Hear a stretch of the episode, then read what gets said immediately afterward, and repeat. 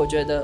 有这个假的设立，它就是象征说我们这间大学或者是整个高教体系是有重视学生的心理健康的这个议题。我印象非常深刻的是，我就一开始先预设这件事情其实是难以启齿的，跟就是需要小心呵护这一个他的就是忧郁的经验，或者是自己请假的经历。但是在提出我们的疑问跟好奇的时候，其实我的受访者都非常非常大方的。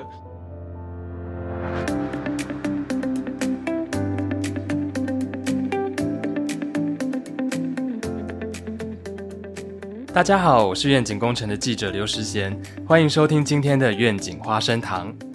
相信大家可能都有过因为身体不舒服，所以请假一天在家休息的经验。但是你有想过，心生病了也可以请假吗？前阵子，愿景工程出刊了一篇由正大学生撰写的报道，谈的就是现在很多大学都引进了心理假这样的制度。但我想，心理假对很多人来说可能是有点陌生的概念，所以我们今天就邀请到了两位报道的作者，来和我们聊聊心理假到底是什么，还有他们在做这篇报道过程的发现。欢迎月生、静平。大家好，我是月生。大家好，我是静平。两位都是正大的学生，对我现在是就读新闻系三年级，然后是政治大学新闻系四年级。那想请两位可以跟我们介绍一下你们这一篇报道主要的一些重点吗？我们这些报道的起源是我们在正大新闻系有修了一堂叫做进阶专题，然后我们就针对了就是忧郁情绪跟心理资源这边写了一个就是比较新的。在台湾的议题是心理健康假，然后心理假的起源是从美国开始的。现在台湾有哪些学校是已经正在研拟，然后有些是已经开始在实施的？但是因为大学自治的关系，所以每个实施的大学其实会有一些细项的不同。然后我们是实际的去访问，像是中山大学跟实践大学他们的校方的代表，他们期望或者目前实施的制度是怎么样？那也实际的去访问这些实际使用心理健康假的学生，他们目前的感受跟他们为何请这个假。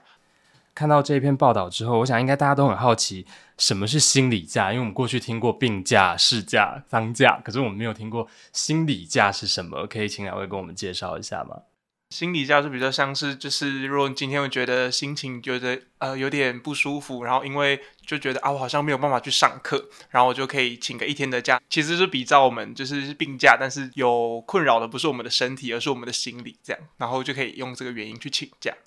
那像请这种假的话，因为我们病假可能可以提供医生证明之类的，可是我要怎么样去证明说，诶，我心里今天有点状况，所以我没有办法去学校，是需要提出证明的吗？目前有实施心理假的，就是台湾的大学，就是其实每一间大学有不同的规定，但基本上共通的都是，他不需要为你的心理不舒服去提出证明，除非可能请假天数过长，然后才需要提出相关的证明这样子。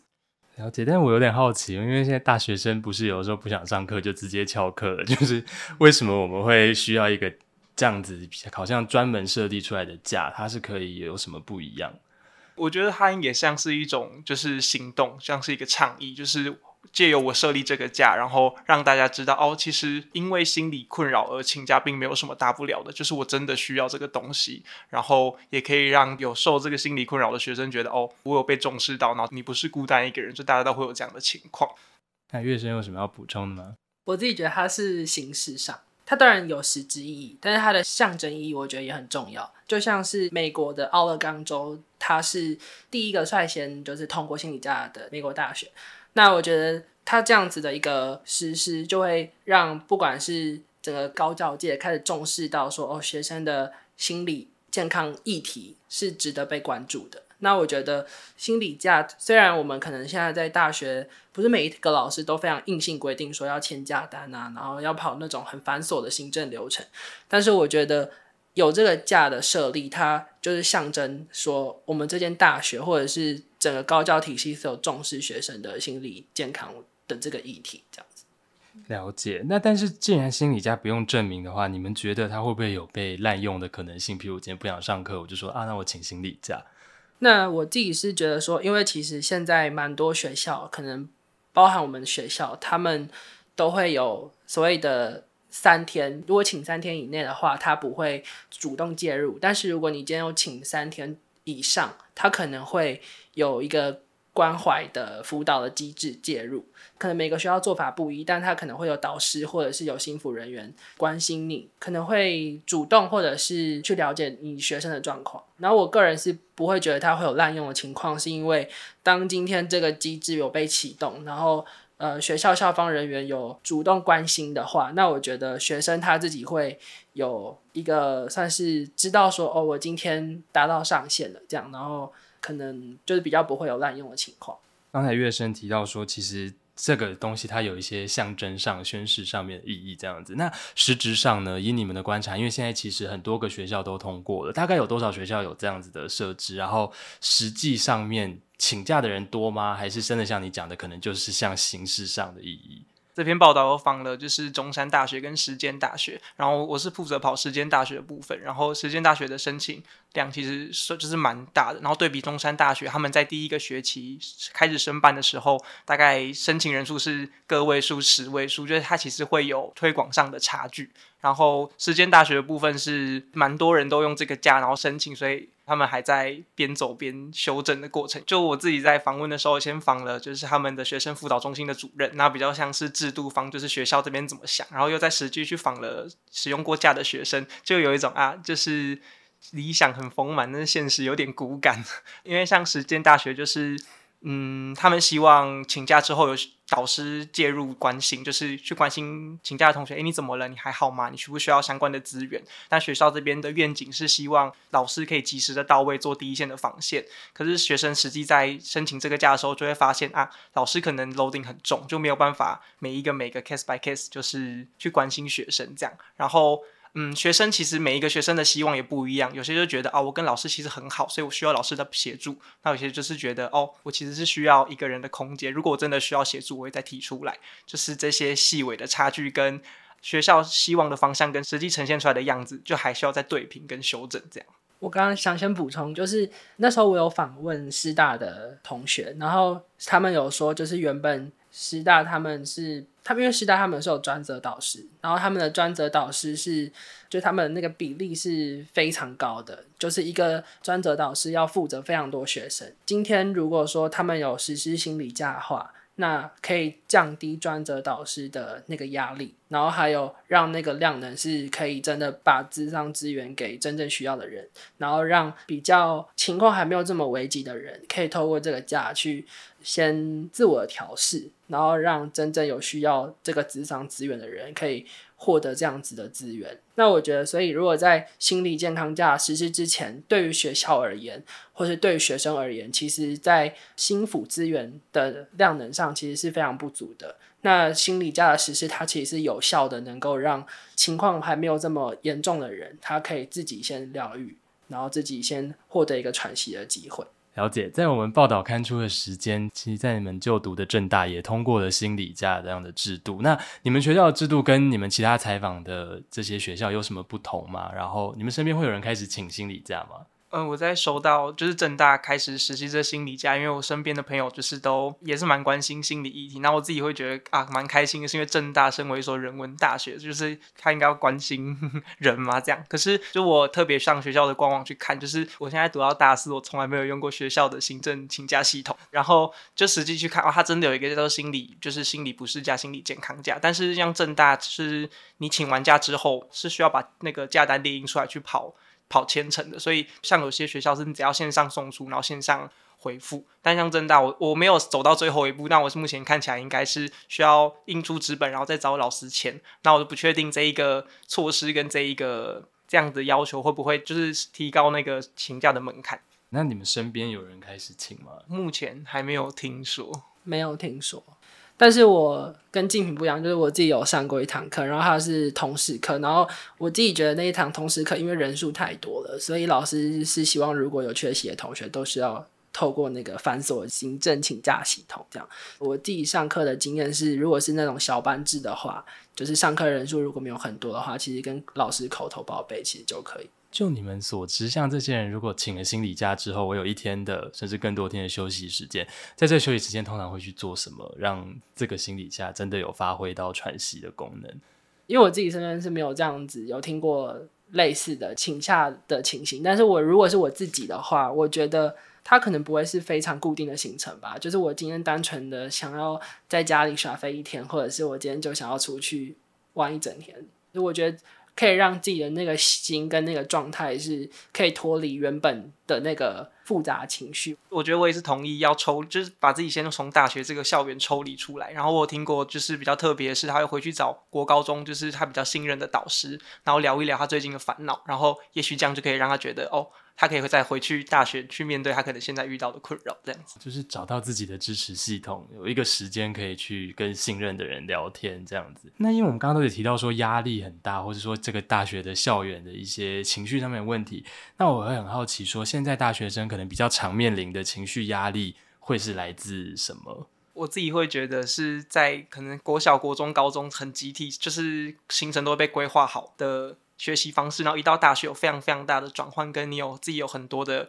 时间，然后你要先稳得住你自己的生活，然后课业的学习方式也会不一样，然后可能在一部分是人际，跟朋友有什么纷争吗？或者是认识了新的对象，或者跟哪个对象分手之类的人际困扰。但我觉得最主要还是生活形态的转换，会让大学生比较。无所适从一点，你自己有就是相关的压力，可以举个例子吗？我自己在上大学之前，就我有先脱离一般的升学管道，就自己去工作一阵子，所以我觉得生活转换对我来说没有太大的困扰。但我觉得困扰应该像是人际方面吧，就是可能离开了学校一阵子之后，要再回来跟大家比较。融洽的相处，就是我要怎么样习惯一个人当个独行侠，之后再回到学校可以跟大家团体的活动，或者是一起集体行动。我觉得这个是我大学在学的事情，然后可能也会因为中间一些事件会觉得心情不好这样子。了解，那乐生呢？其实我自己觉得，就我而言，我觉得我反而高中比较需要请心理家，大学反而还好。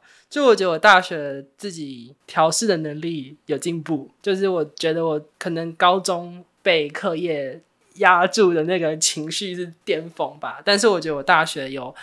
更多的时间可以好好自己掌握，所以我觉得我如果今天就是可能不开心，或者是我今天真的不想要上课的话，但我还是会去上课。但是，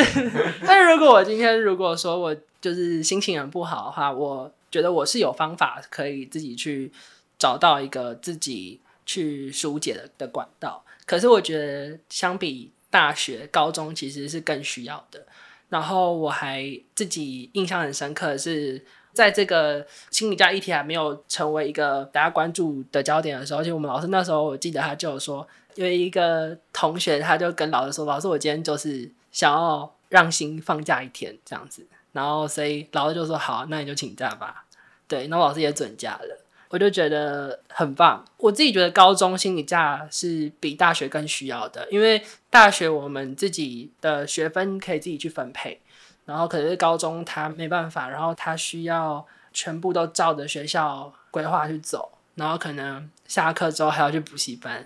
但是我觉得高中他在可能是人际互动上、课业上，或者是感情上，或者各种家庭上，他的压力其实不亚于大学。而他的那样子的心智状态又没有像大学生普遍来讲那么成熟，所以我觉得，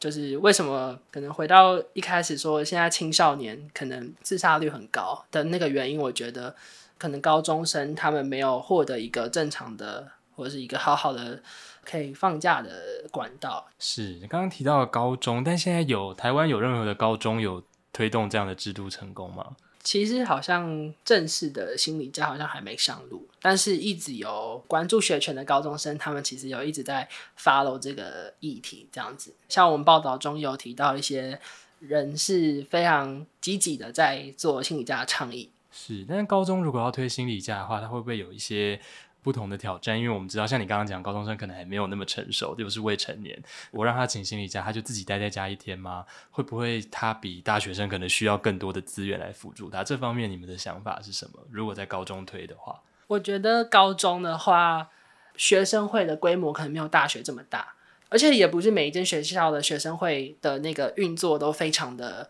有那个能动性，那他可能比较是个人的。可能有一些是跨校性的串联，但是我觉得他在倡议的能量其实相比大学是小比较多，对，所以我觉得他也需要更多人去向外去做这样子的倡议活动。嗯，就我觉得承接乐生讲的，就是除了就是学生会的倡议力量比较小之外，我觉得高中端在推动就是比较难有学生跟老师之间的对话，因为相对大学来说，就是大学以前的学生跟老师的关系其实阶级制度相对比较明显，就不确定高中的设计要跟大学一样吗？那高中生的需求到底是什么？再连接到。辅导资源的部分，因为大专院校比较多专任的心理师在住校，但是在高中以前其实比较多是辅导老师，那就是相对配的智商心理师、社工师或者临床心理师的这些专业工作者的比例相对比较低。然后辅导老师自己本身的就可能会接办学校的一些升学的业务或者是讲座的业务，那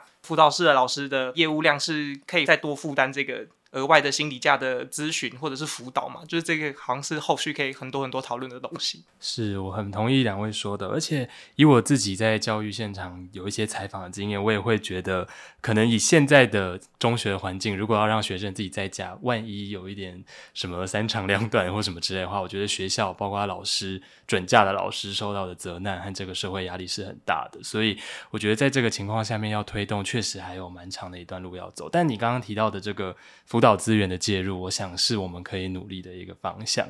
我自己其实蛮好奇，你们是怎么会注意到心理家这个题目啊？因为这是一个课堂的专题课，然后我自己在修这堂课的专题课的同时，我也在准备就是辅导智商的研究所。然后我其实一直都有在关注心理议题相关的新闻也好，或者是消息也好。然后我就确定我要在这堂专题课做这件事情，然后就找了我的两位组员一起这样。然后就看到哦，这个心理家其实很多学校就是我们在做，当时就是已经有两间学校，中山大学跟实践大学已经实施，然后好多好多学校都在讨论，就觉得嗯，我们可以尝试的，就是做做看这个专题这样子。了解，那你们是怎么找到受访者的？其实，在找受访者的时候，我们一开始其实是就是找不到，毕竟这件事情它是牵涉到可能比较隐私的问题，然后也不是每个有这样子经验的人都愿意站出来分享，所以其实我们那时候的做法是用 Google 表单，然后到 d c a r 的那个校版，然后或者是请朋友。然后去转发，就是我们的这个招募受访者的表单，然后去找到受访者这样子。那他们有什么让你比较印象深刻的分享吗？就是我是访时间大学的实际使用价的同学，在当下一收到他们愿意受访，就当然很开心这样。然后我印象非常深刻的是，我就一开始先预设这件事情其实是难以启齿的，跟就是需要小心呵护这一个他的就是犹豫的经验，或者是自己请假的经历，但是在提出我们的疑问跟好奇的时候，其实我的受访者都非常非常大方的，就是跟我分享他如何走过那个忧郁的历程，跟他内心在经历什么事情。然后是我在去之前根本没有想到，我这边就会想说，我可能要访很多个人才写得出可能一篇报道里面所需要的量。可是受访者提供给我非常非常丰富的资讯，他也没有觉得这是一件羞耻的事情，或是是难以启齿的事情。所以有的时候，其实我们自己带着这样的担心，但你实际采访之后发现，其实现在的可能大学生也越来越乐意很 open 的去谈自己心理上面的一些问题，然后去分享。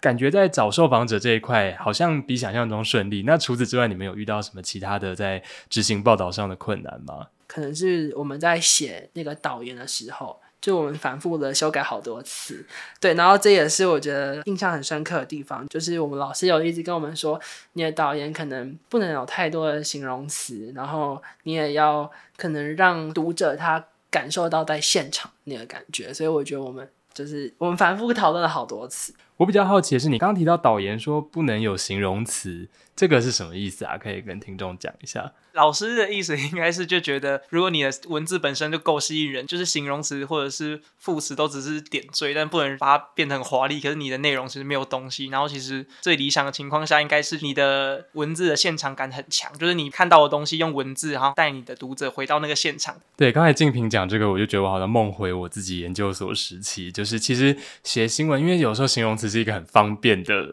做法，你就是美丽啊、漂亮，你用很多东西，觉得好像大家就懂。但是其实。因为报道毕竟是写给各式各样的读者看，有的时候每个人对美丽的标准、对丑陋的标准其实不一样的。看到那个美丽，其实读者不一定能够理解你在讲的是什么，反而你可能需要具体的描绘那个场景，大家才能够去下自己的评断。刚刚提到说像现场这件事情，我有点好奇，那像心理价这个题目来讲，你们进到的现场是什么？以我访问实际请过心理家的受访者为例，就我觉得那个现场是我自己会想象，就是受忧郁议题或者情绪所苦的人，可能会相对来说比较暗淡、比较低沉，或是看起来就是闷闷不乐的。但我觉得我在写的时候，想要想象的那个现场是，就是其实在我面前这一个看起来很活泼，然后很会打扮自己、懂得自我照顾的人，其实也曾经是。受忧郁情绪所苦的人，然后我觉得那个反差是有冲击的，所以我尝试想要还原的是，就我在做访问的时候，对面那个落落大方，或者是那一个很不吝于分享自己生命经验的人，但其实他曾经可能有自杀的意图嘛，或者是他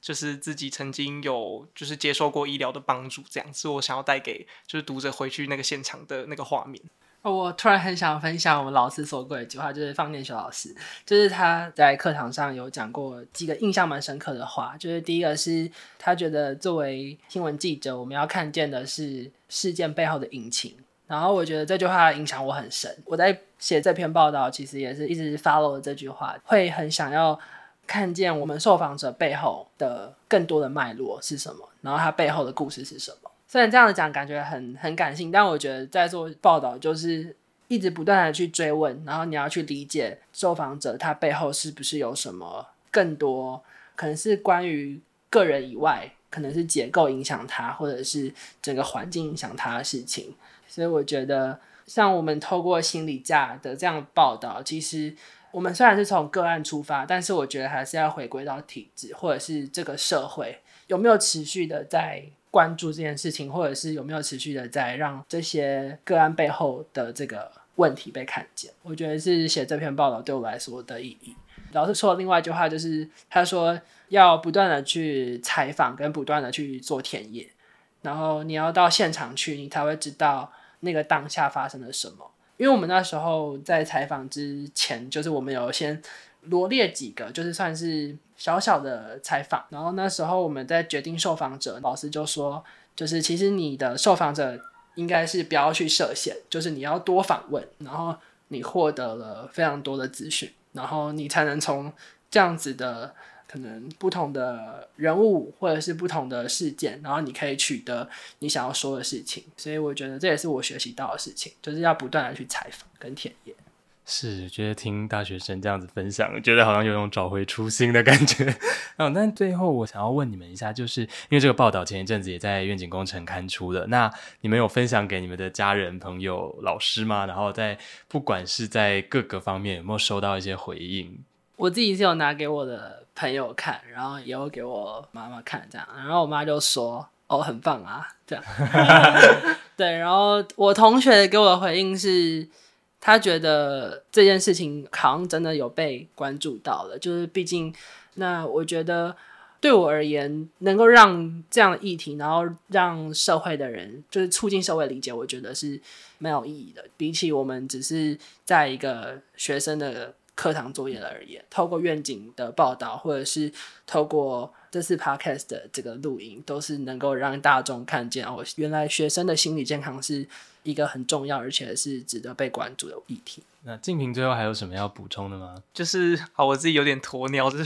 因为害怕自己的那个作品放在网络上，就是哇尚未分享。但我就是还是有特别去查了一下，就是在网站有一个下面有一个留言是匿名的，就他是写好好笑。然后对，但是先不论网络的匿名性这件事情，他的这回复就让我在想说，我们这个社会就不局限于学生的心理议题，我们这个社会到底怎么去看就由于这件事情，或是就是我就觉得哦，好像还有很长的一段路要。走，但这好像也是就是我们做这件事情就想要努力的方向这样子。然后我回去会再分享给我的亲朋好友。好的，好的，我们也会帮忙更多多的分享，让这个议题给更多人知道。非常谢谢今天两位来跟我们分享他们做报道的一路历程，还有心理家这个很新的议题。那我想心理家也许是一个起点，它可能不能解决所有的青年忧郁，甚至是整个社会的一些问题，可是它确实是一个很好的切入点，让我们。看见之后再去考虑后续的改变。非常谢谢两位今天的分享，谢谢谢谢。愿景花生堂，我们下周再见，大家拜拜。谢谢大家收听愿景花生堂，这是由愿景工程基金会制作的 Podcast 频道。我们是一个报道公共议题，也举办实体活动进行倡议的非营利媒体。如果你喜欢我们的节目，欢迎订阅、分享、留言。欢迎小额捐款支持我们继续为重要议题发声。